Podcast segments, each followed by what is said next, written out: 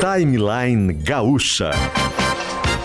Entrevistas, informação, opinião, bom e mau humor.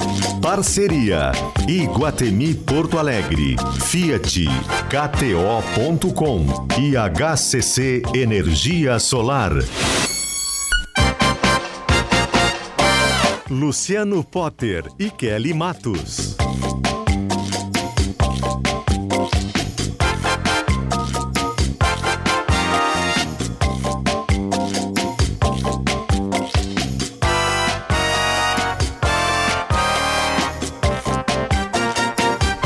10 e 7, sejam todos bem-vindos ao timeline do dia 10 de janeiro de 2023. Este programa também acontece em vídeo durante e depois, fica para sempre depois. Você pode assistir o, o, timeline também.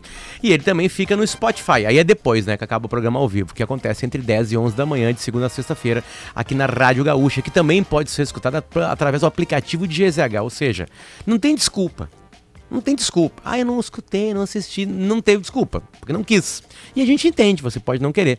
Mas quem quer vai ter o acesso ao vivo no aplicativo e também na Rádio Gaúcha, como você conhece. Também depois por vídeo e durante por vídeo. E depois no Spotify é só procurar por Timeline Gaúcha por lá para você distribuir as entrevistas, os bate-papos, as opiniões aqui, coisas que você concorda e discorda. Fiat Cronos Viva no plural. Corta, corta Iguatemi, estacionamento gratuito, descontos incríveis. Começou ontem, dia 9, vai até até o dia 13 de janeiro. Aproveite.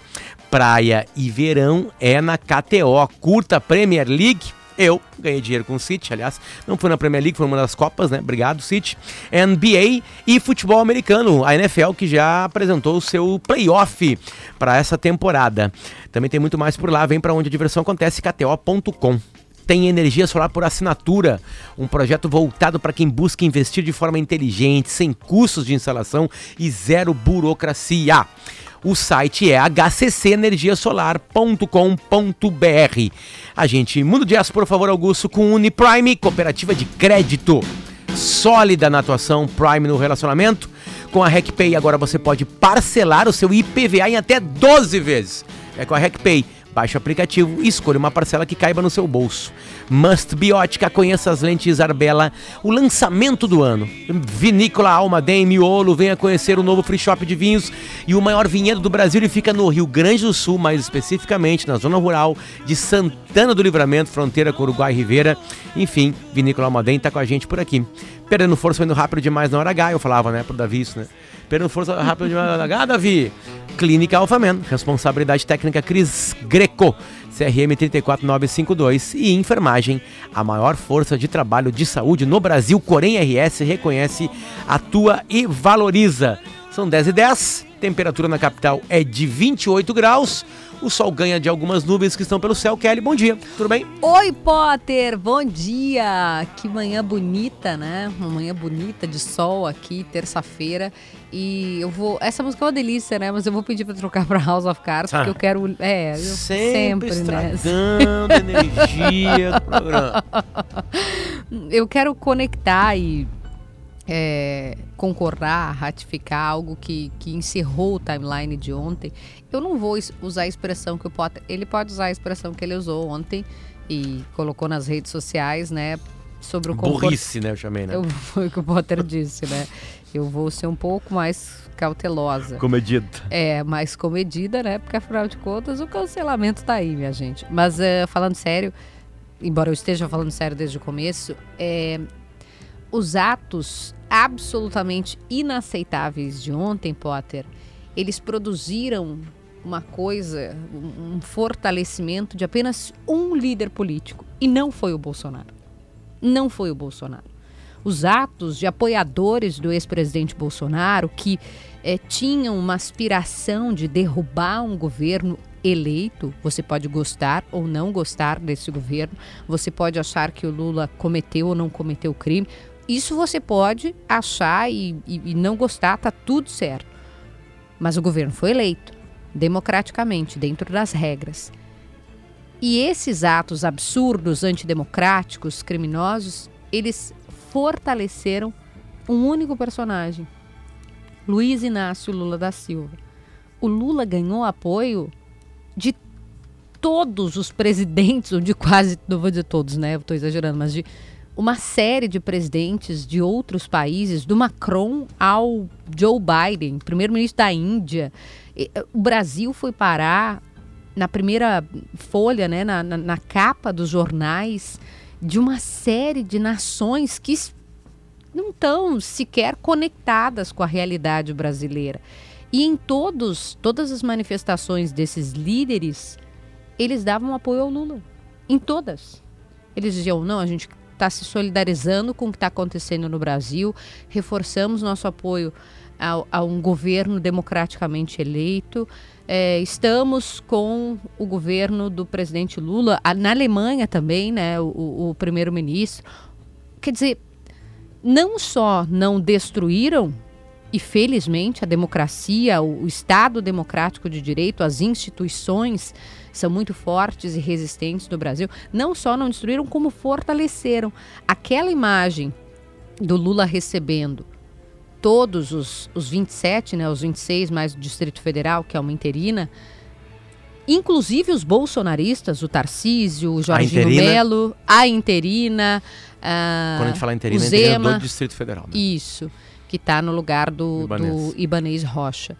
Quer dizer, todos. O Tarcísio falou, inclusive, ontem. E não quer dizer que eles concordem com o Lula. Não quer dizer que eles concordem com as políticas é, públicas pretendidas pelo Lula, ou mesmo com a condenação, absolvição, enfim. Mas foram lá reforçar acertadamente, repito, esse compromisso com a democracia. Essa imagem deu força a um líder político, ao algoz de quem estava fazendo a ruaça no, no domingo.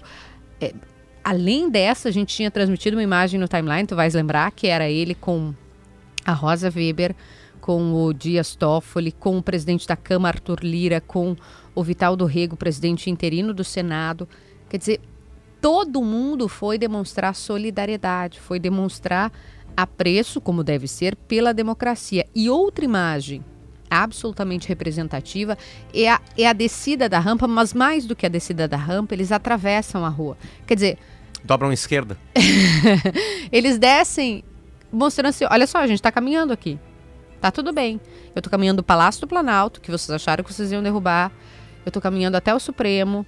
Tá todo mundo caminhando aqui numa boa. Não tem nada de bomba, não tem nada de protesto. É, eu acho que, que simbolicamente, né? Essa imagem, todas essas que eu citei, de, denotam a força deste líder político. Repito, você pode gostar, você pode não gostar, eu posso gostar, posso não gostar. Ninguém está falando que o Lula é isso, tá que é falando, bara... Está falando de uma consequência de um ato. Exatamente, que o Potter classificou como né, essa, essa palavra que eu não vou usar, mas que é.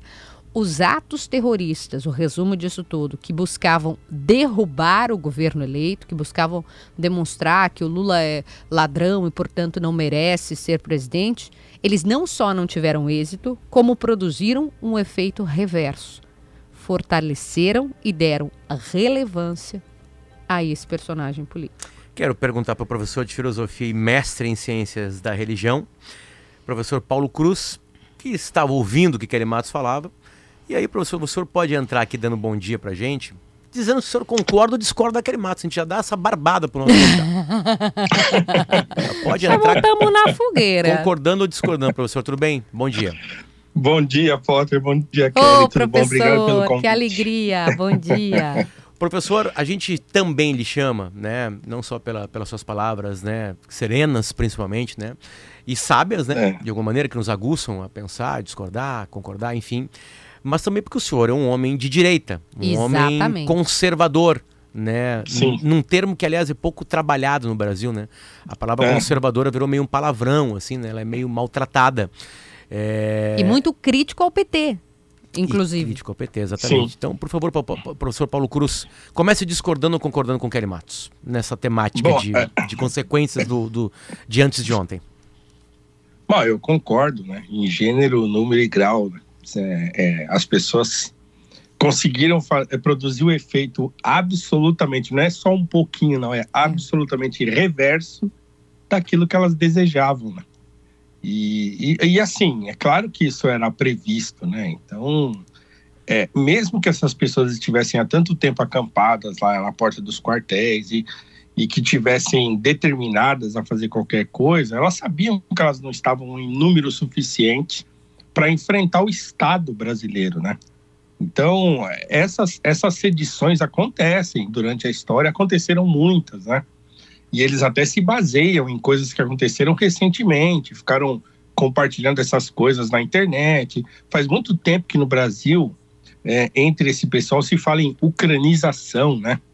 Que pegam aquele, aqueles, aquele documentário, né? Winter on Fire, é, para se basear naquela sedição que aconteceu lá na Ucrânia e tal, a derrubada do presidente.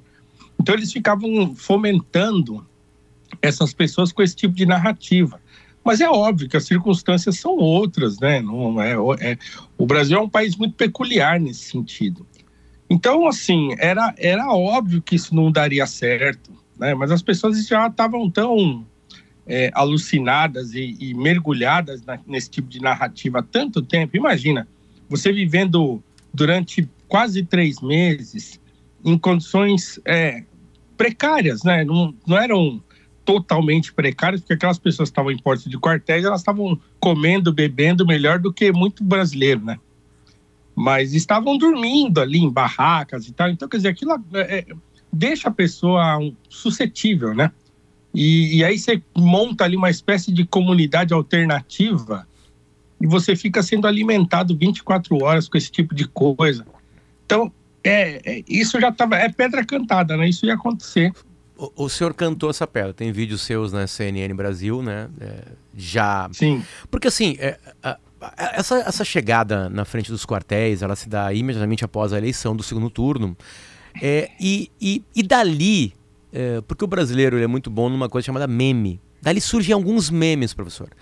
E é. a grande maioria trata né, as pessoas que estão na frente dos quartéis protestando, assim, quase como memes, porque tem coisas engraçadas, tem ajuda, pedindo ajuda para extraterrestres, né, tem aquelas várias fake news que explodem, né, em alguns, em alguns ambientes e as pessoas vibram, né.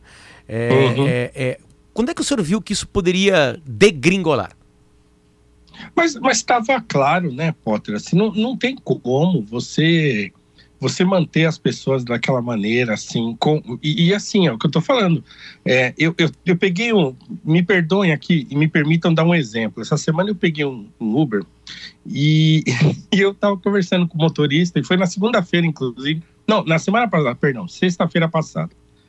E eu, ah, o assunto de política surgiu e o motorista do Uber falou assim: Olha, eu tenho na minha casa uma bolsonarista, que é a minha esposa. E aí ele puxou o celular dele e mostrou as mensagens dela para ele. Ele falou: Olha, meu amigo, a minha esposa acordou e começou a me mandar mensagem, coisa do, do, do Bolsonaro, essas notícias falsas, não sei o quê. Era seis e dez da manhã. Ela só parou era mais de 5 horas da tarde. Ela ficou me mandando essas mensagens o dia inteiro. Então, assim, eu sei que essas pessoas estão doentes, né? Então é isso. Então você imagina, as pessoas estão absolutamente é, tragadas por esse tipo de narrativa que o bolsonarismo construiu. Então elas não conseguem, elas estavam fora da realidade. Eu, eu já tinha falado isso há muito tempo atrás. Eu falei, olha, essas pessoas não conseguirão mais voltar para casa. É, isso é um fato.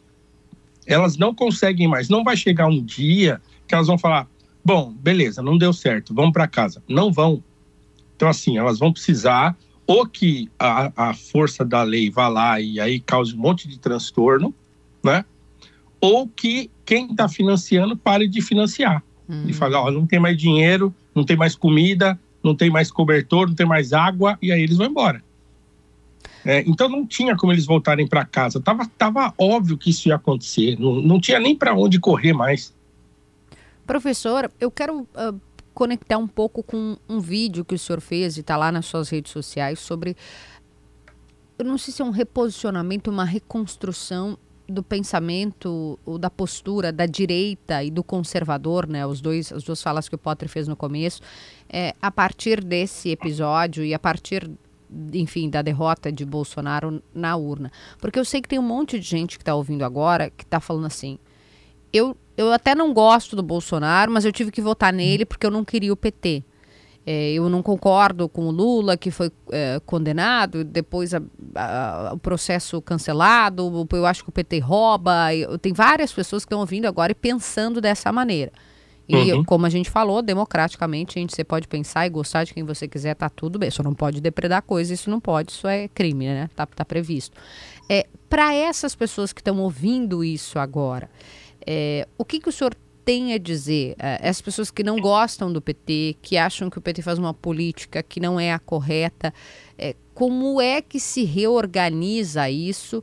É, porque são pessoas que talvez muito provavelmente não concordem com o que foi feito lá em Brasília nessa, nessa confusão, nesses ataques extremistas.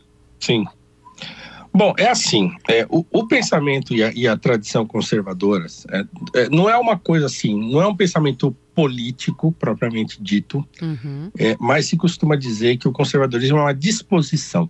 Né? Isso quem fala é o Michael Oakeshott, que é um filósofo é, britânico. Então, quer dizer, o conservadorismo é uma disposição. Então, você você tem um comportamento é, de quem olha a realidade é, e procura fazer prudentemente a leitura do cenário, né? E aí você recorre à experiência histórica, você recorre é, ao senso comum e você recorre a vários elementos que são é, adquiridos ao longo dos ou foram adquiridos ao longo dos séculos aí milênios, né? E você procura se posicionar de modo a não a não provocar rupturas né, de modo a advogar por mudanças prudentes na sociedade e tal. Então você tem um posicionamento que está sempre é, é, tentando dar um passo à frente de cada vez. Né?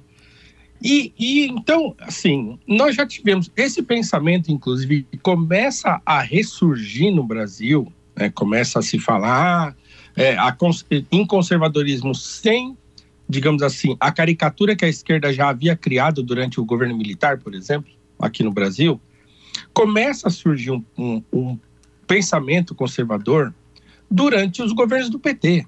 Uhum. Então, quando esse pensamento começa a ressurgir, ele não começa a ressurgir assim: olha, a gente precisa se preparar e tomar o poder, ou eleger um candidato.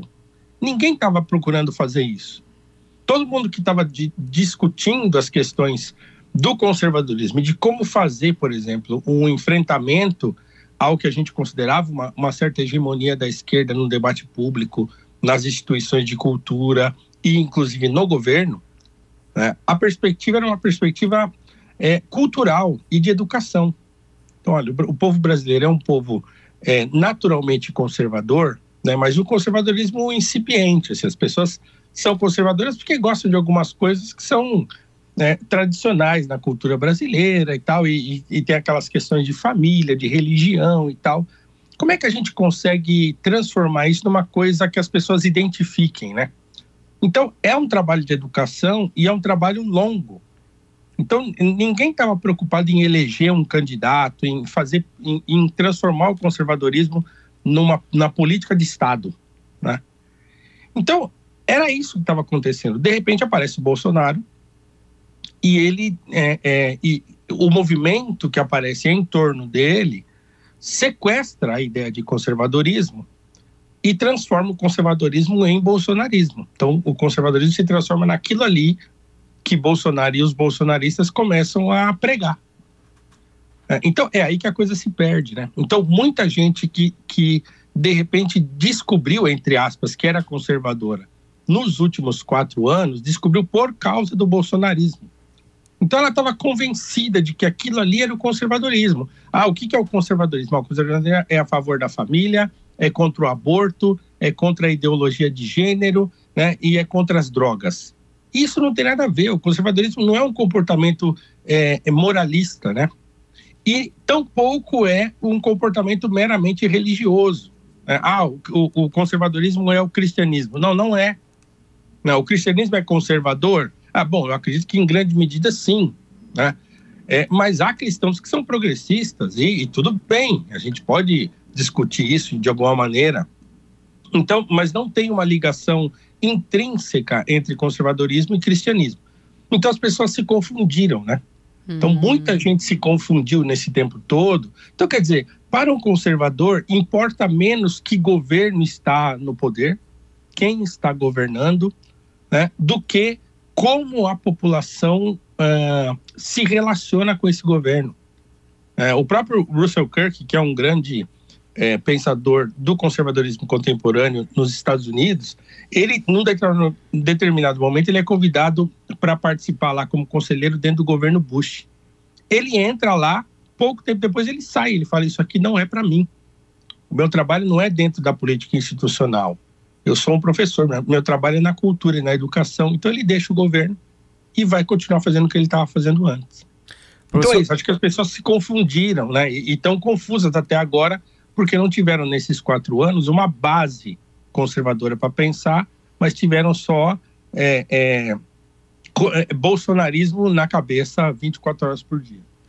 É, a minha pergunta era essa a diferença entre ser bolsonarista e, e, e, ser um conservador? Acho que o senhor acabou respondendo de alguma maneira, né? É, por que, que, por que, que o, bolsonarismo, o bolsonarismo é uma ideologia? É uma ideologia no sentido que os próprios conservadores tratam.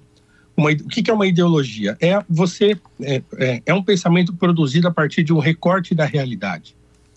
É, então você produz um, por exemplo, o bolsonarismo ele fala, olha, o PT e os governos do PT roubam, é, então a gente precisa tirar eles do poder. Então, se a gente eleger um político conservador, aí a sociedade já é conservadora, essas coisas vão se encontrar e vai dar tudo certo. Né? Mas a realidade não é essa, não é assim. Então, por que, que ele é uma ideologia? Porque ele não, ele não prevê é, outros elementos da realidade.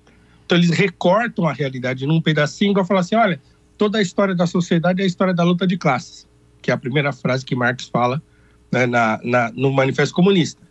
Né? E é, é, um recorte da realidade. Então ele faz esse recorte e transforma esse recorte na reali realidade toda e é, é, incita as pessoas a agir. Então o bolsonarismo é uma ideologia conservadora, digamos assim. E os próprios pensadores conservadores já previam isso. Russell Kirk fala, o conservadorismo pode se transformar também numa ideologia. A gente precisa cuidar para que ele não se transforme. E no Brasil se transformou. Professor, eu vou. A gente está né, circulando numa mesma ideia, no mesmo assunto, para provocado também pelos nossos ouvintes. É a voz do professor Paulo Cruz, filósofo e mestre em ciências da religião. Vocês já viram que é aula sempre, né? É aula gratuita quando ele vem aqui. uh, mas vamos lá, o, o, ouvinte, o Felipe, mandou assim: ó, Kelly, Potter, eu não sou bolsonarista, mas votei nele porque não concordo com a política e com as práticas do PT e da esquerda mais ou menos o que a gente tinha falado né, no, no começo da conversa. Uhum. Ele diz Sim. assim: os atos de vandalismo são inaceitáveis, mas queria fazer um exercício de imaginação. Sei que se, né, o, o hipotético não existe, mas e se fosse o contrário? Se o Bolsonaro tivesse ganho a eleição e fossem os movimentos sociais que tivessem feito uma quebradeira, né? Uma, uma como como o, as instituições, uhum. os prédios fossem quebrados. Será que seriam chamados de golpistas, de antidemocráticos? Ou será que seria interpretado como indignação do povo e, portanto, legítimo? Eu queria construir esse raciocínio com o senhor, já sabendo que o senhor falou sobre isso nesse vídeo que eu mencionei no começo. Sim. Não, eu acho que assim, a, a resposta a essa pergunta é é, tá, e daí? Né? E se fosse isso que acontecesse mesmo? Né? O que, que a gente deveria fazer? Ué, a gente deveria criticar. Ué, deveria falar. Deveria expor essa hipocrisia se ela surgisse, como já surgiu em outros momentos, né? Então, assim, é, o problema não é esse, né? O problema não é assim, ah, eu votei no Bolsonaro por quê? Porque se não fosse o Bolsonaro, a, a, a imprensa estaria legitimando atos né, supostamente terroristas de, de, de manifestantes esquerdistas, né?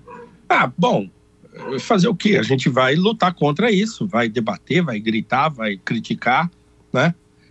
Então, assim, as pessoas não podem ficar é, falando de uma coisa que não aconteceu, no futuro do pretérito. Não, não aconteceu, não é isso que está acontecendo.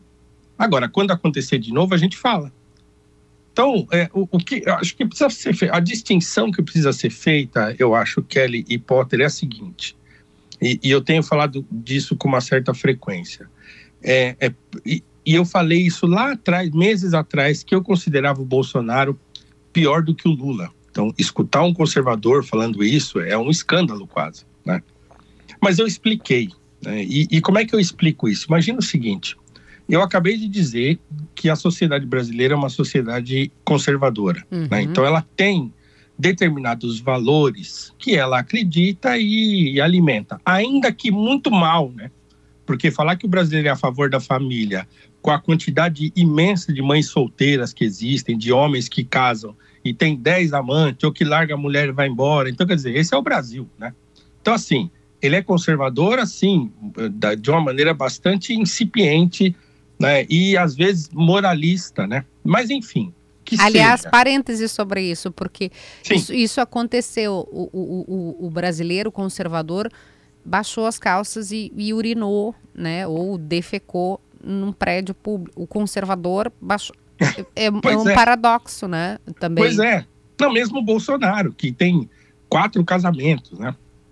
Então, assim, mas vamos lá, partindo do princípio que a gente reconhece que a sociedade brasileira é, entre aspas, conservadora, é, o que, que acontece? Quando vem uma, uma, uma discussão alienígena, aquilo que o, que o brasileiro reconhece como legítimo, vamos supor, linguagem neutra. Então uhum. aparece essa discussão, e aí na academia, na imprensa, né, ou lá mesmo, lá nos nos, na apresentação dos ministros do Lula, todo mundo falando todes e não sei o que e tal. O brasileiro olha isso e reconhece isso como uma coisa, digamos, ilegítima e ele começa a resistir a isso. Então é fácil, entre aspas, o brasileiro resistir a um discurso ou a um comportamento ou uma atitude é, que, que saiam fora daquele padrão que ele está acostumado. Né? Ou a, o exemplo que a gente tem clássico, recente, daquela exposição que teve aqui no Museu de Arte Moderna de São Paulo, daquele homem nu, deitado no, no chão, e as pessoas iam lá e interagiam com ele, mexiam. E aí uma criança foi lá e fez isso. Né? E aí houve um maior burburinho né? por causa dessa, dessa exposição. Então ali a sociedade reagiu. Né? E, e até apareceu lá num programa de televisão a Dona Regina, né? enquanto os né, da, de TV estavam falando que aquilo era legítimo, que o corpo artístico é um corpo assexualizado e tal. Aí a tal da dona Regina falou: oh, isso está errado, né? Isso não pode, porque era uma criança que foi ali interagir. E é, se os pais estavam lá, os pais estão errados também e tal. Então, quer dizer, a sociedade consegue reagir a esse tipo de, de discurso e de atitude. O que ela não conseguiu reagir foi a um inimigo interno? Então, o Bolsonaro, ele aparece, ele se traveste desse conservador brasileiro a favor da família, a favor da, dos, né, dos valores cristãos e não sei o quê, é, começa a pregar a demonização do lado contrário e as pessoas olham aquilo e falam: ah, esse cara pensa como eu. Uhum. Esse movimento aí está em defesa daquilo que eu acredito. E ele não percebe que o bolsonarismo é um projeto de poder. E ele não tem condições, o brasileiro não teve, o brasileiro médio não teve condições de avaliar o quanto esse movimento era, é, digamos, conservador de fato, né, legítimo dentro dessa tradição, ou quanto ele era só um oportunismo político. E aí ele baixou a guarda e foi seduzido. É, então, por isso que eu achava e continuo achando que o Bolsonaro é pior que o Lula, porque a gente consegue resistir um inimigo que a gente conhece, mas a gente não consegue resistir ao inimigo que a gente não conhece, e o Bolsonaro é um inimigo do Brasil. É, isso precisa ficar claro para quem é de direita e tal. É, ó, erramos, tá, entendeu? A gente errou, achou que era uma coisa e não era, então volta tudo e vamos começar tudo de novo. Se não fizer isso, daqui a pouco vai surgir um outro. Né? As pessoas vão ficar esperando um outro salvador da pátria de direita e vão acabar elegendo um outro caudilho. Um outro caudilho, professor? Alguém está ligando para ele, né? Alguém quer, quer ouvi-lo também, assim como o timeline. Professor. Parou no volta. caudilho, professor. Agora a gente está lhe ouvindo de novo. Ah, cê... ah Vão acabar elegendo outro caudilho. É. E aí, Caudilho já mexeu com os gaúchos, aí já, de, já gerou uma coisa, deu um corte na, na ah, entrevista. Ah, desculpa. imagina, imagina. Bom, professor, o senhor sabe que o senhor, é, é, tendo esse espaço aqui e falando, né, este programa é ouvido no momento dele, né, por quase 100 mil pessoas, só na região de Porto Alegre. é, isso é, é, pesquisa Ibope, uh, o, o, senhor colocando o dedo na ferida, como o senhor tá, aliás, uhum. desculpa, né? O senhor arregaçando a ferida brasileira, né? O senhor, o senhor provoca uh, o, o lado esquerdo, eu vou ser bem ralo agora nisso, né? E o lado direito, né? Tô, tô sendo pobre nas definições, tá? Porque eu acho que é, é. bem mais complexa a vida, né? Uh, tá difícil ser o senhor assim, hoje em dia? Ah, tá. tá faz tempo. Né? Imagina que assim, pessoas como eu foram é, é, empurradas o ostracismo, né, nos últimos quatro anos. E, e, eu até o, o, artigo que eu escrevi na minha coluna na Gazeta do Povo, inclusive, né, que é o jornal aí do Sul e tudo, é, é logo na, na, na, definição do segundo turno, né, na semana seguinte, foi o que esperar dos governados por Lula por quê? Porque em 2018, após a, o segundo turno, eu escrevi o que esperar dos governados por Bolsonaro, né? E lá eu já dizia que o que importava menos era o governo. Então, é, o artigo dessa vez foi o que esperar dos governados por Lula ou o conservadorismo venceu. Causei a ira das pessoas lá dentro, da, né, na, os, dos leitores da Gazeta, mas, mas eu acho que é, é isso mesmo. Então, é, é, dessa vez, a gente vai ter tempo e serenidade para pensar o conservadorismo brasileiro sem essa interferência, né? Ou com essa interferência menos relevante do bolsonarismo que não vai morrer, né? É, mas, mas assim, nesses últimos quatro anos, é, pessoas como eu passaram por maus bocados, assim, né? Então foram foram alijadas de tudo e perderam muitas oportunidades e vi, viram muita gente ficar rica né, em cima dessa narrativa, porque o, o, público bolsonarista é um público cativo, né? Então você vai lá, cria um curso, faz um negócio, cria um canal no YouTube, começa a defender o Bolsonaro, você fica rico. E aconteceu isso com um monte de gente. E a gente não quis, a gente falou, não, a gente não, né, com a gente não é assim. Então nos mantivemos numa posição sempre é, crítica e pagando o preço que tinha que ser pago. E é isso, né? E, e, e estamos aí, né? Sobrevivemos. Mas não foi fácil, não. Foi, foi complicado. E, o professor, só para só iniciar uma pergunta muito fácil de responder. Há esperança? Nós vamos sair do, ah, sempre, do, sempre do atoleiro, né? assim, do, do que eu digo dessa coisa. Uh, tentando ser cuidadosa nas palavras aqui, mas a gente ouve de gente de direita e gente de esquerda. O horror, o caos, meu Deus, Deus nos proteja, porque olha a confusão. É, há esperança? Ah, sempre há, assim, é, né? Eu, diferente dos bolsonaristas, eu sou um cristão que acredita em Cristo mesmo, e eu acho que ele é a esperança mesmo. e eu não tenho esperança em político, no Bolsonaro e tal. Eu não acho que o Congresso é a casa do povo de Deus, como vi um vídeo aparecer esses dias do invasor lá falando isso, né? Ah, lá no Congresso quebrando tudo, falando aqui é a casa do povo de Deus. Eu não acredito nisso, então eu acredito em Cristo, eu acho que ele é a esperança. Então sempre há esperança. É, é, e também eu acho que, que a gente precisa entender de uma vez por todas que o, nosso problema é um problema de educação.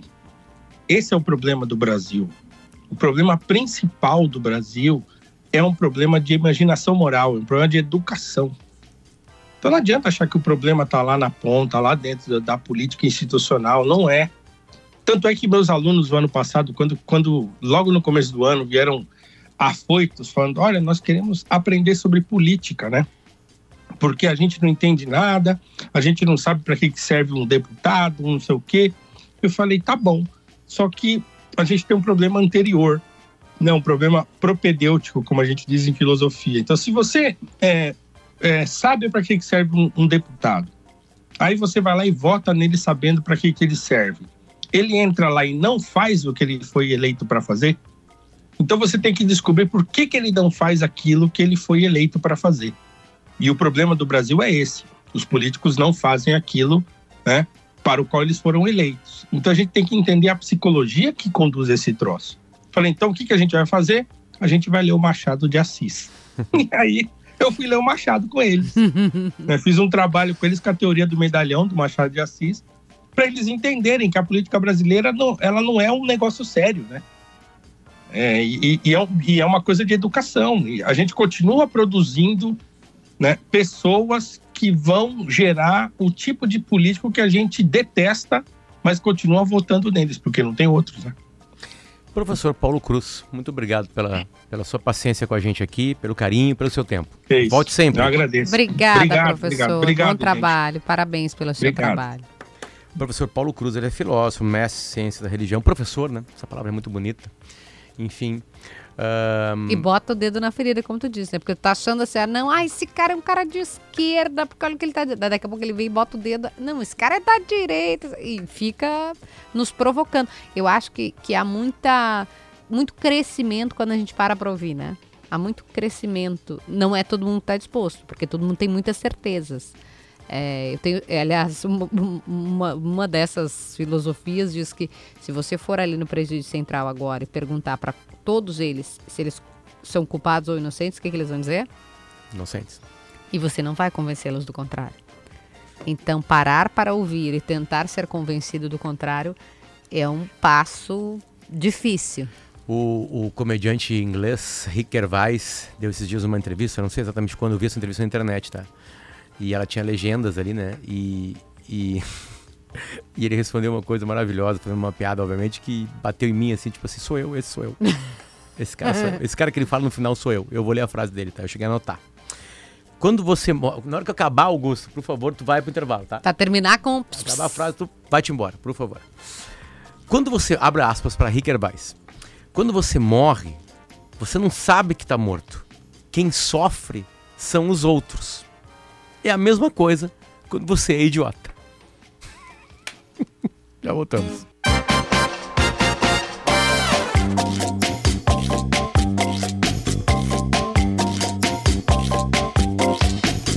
De volta, 10 horas e 46 minutos. Esse aqui é o Timeline. Equipe técnica de hoje tem o Augusto Silveira comandando a máquina de áudios aqui. Pra colocar, mudar um jazz agora, quer ver? Ó? Um, dois, três e já! Junto com ele um Rafael Manito, Domingo Sávio e Christian Souza na produção do programa, Jax Machado, eu e Kelly Matos apresentando por aqui. Muitos ouvintes provocaram a gente, Potter, sobre como estão as pessoas que estão detidas, presas, a partir dos atos que foram é, realizados em Brasília. E o Carlos Etituri entrevistou um dos advogados. Eu vou reproduzir um trechinho da entrevista que foi ao ar no Gaúcho Atualidade. Vou colocar aqui.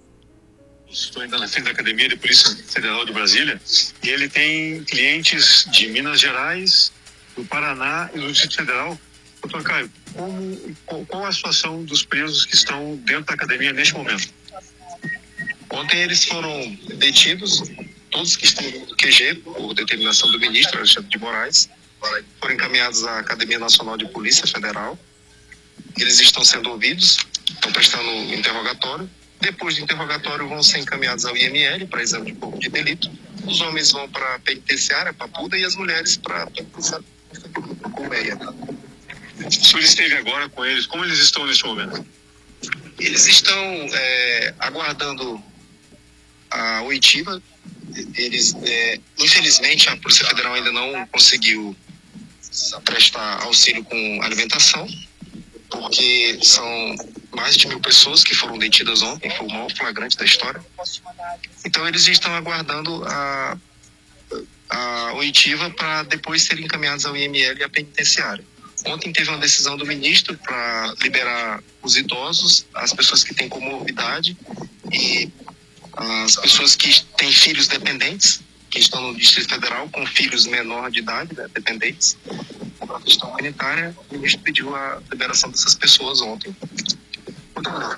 Estou lendo uma, um relato de quem esteve agora com os presos que estão aguardando aqui para serem levados. Então, importante: idosos, pessoas com comorbidades não estão mais, já foram liberados. Foi E decisão tem- e judicial. quem- E quem tem filho, porque precisa cuidar do filho, né? Quem tem criança, quem tem criança pequena e, e- dependentes, É, né? Que depende exatamente só daquela pessoa que está presa. Então foram liberados. Então não é verdade, é, ou pelo menos foi corrigido essa informação de que pessoas, isso segundo um dos advogados, né? Não é a Kelly que está dizendo, não é o Potter que está dizendo, é um dos advogados é, desses presos que estão lá dizendo que houve uma decisão judicial, pessoas idosas com comorbidades, com doenças foram liberadas e também aquelas que precisam cuidar dos seus filhos. Carlos Etchuri está lá e conta mais detalhes pra gente. O que, que avançou nessa horinha de diferença da tua entrada na atualidade pra agora?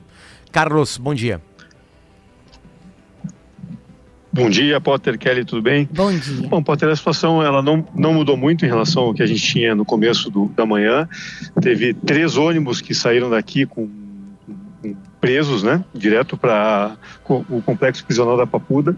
E essa informação que vocês estão trazendo, que o advogado trouxe mais cedo, ela, ela é, é, importante essa informação porque as pessoas podem imaginar que há crianças, que há pessoas mais velhas presas. Isso não é verdade.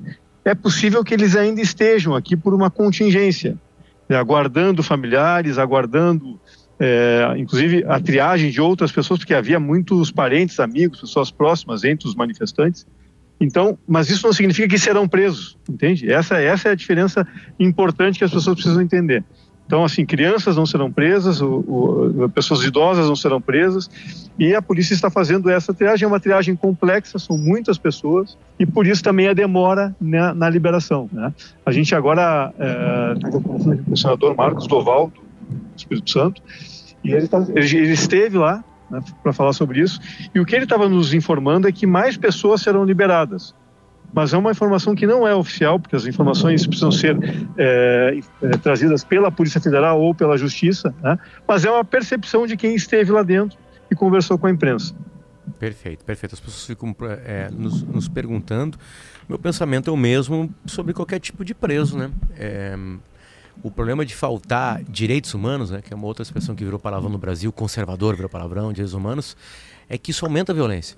Então, a minha opinião é a mesma há que se ter direitos humanos em qualquer tipo de prisão, né? respeitar, né? infelizmente o Brasil respeita muito pouco o preso, e porque para mim bandido morto não é a solução.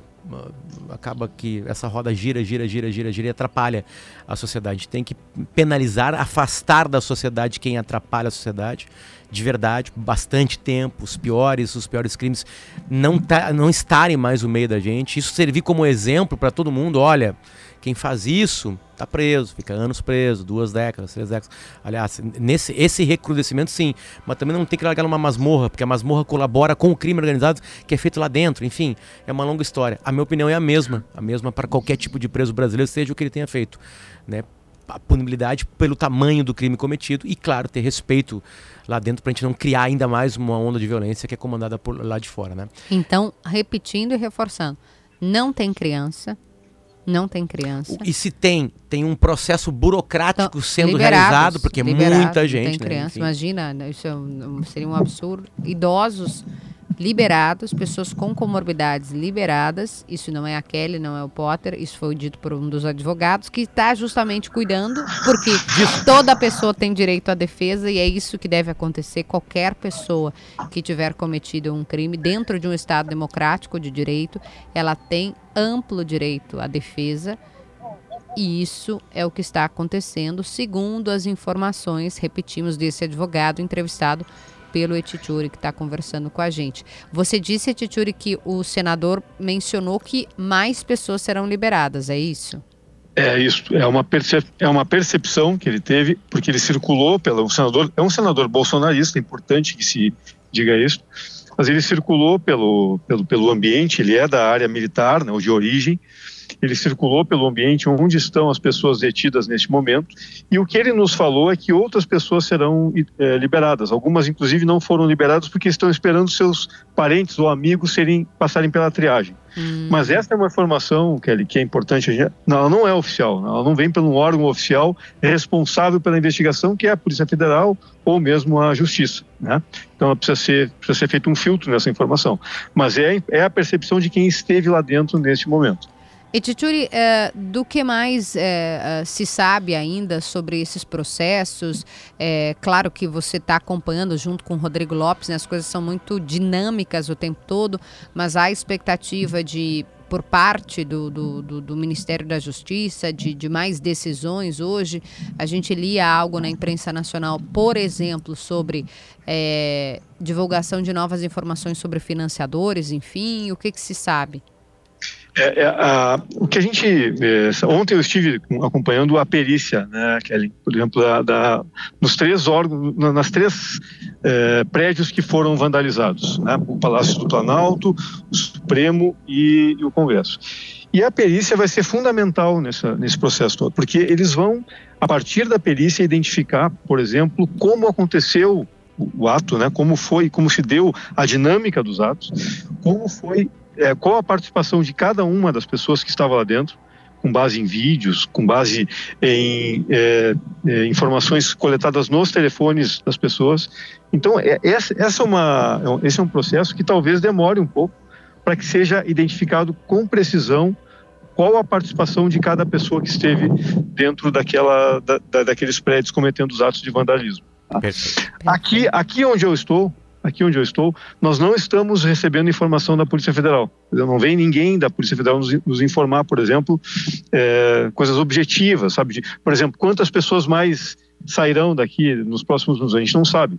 A gente acompanha pelos veículos que saem do prédio e aí a partir daí a gente sabe é, que estão sendo levados presos para a, a, as dependências da, da, da, Papuda, do complexo prisional aqui do, de Brasília. Perfeito. Já, já era notícia no G1 ontem à noite, foi publicada às 10 horas e 24 minutos, dia 9.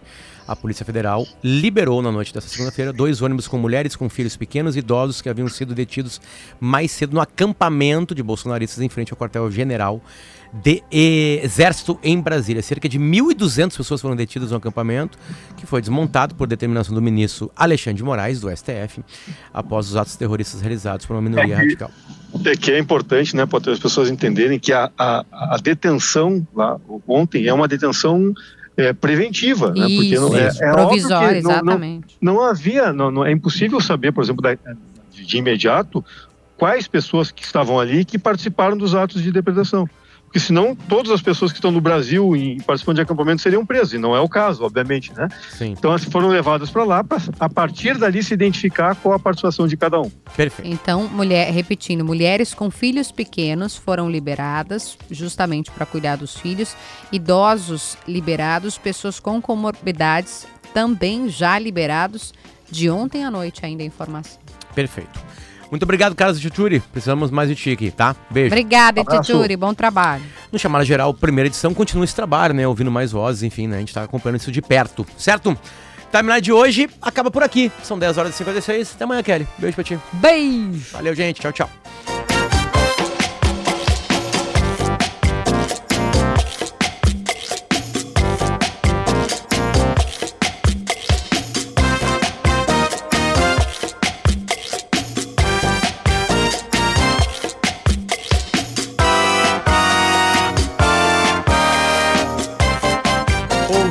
A qualquer momento e em todo lugar. O programa de hoje estará disponível em gaúchazh.com e no Spotify.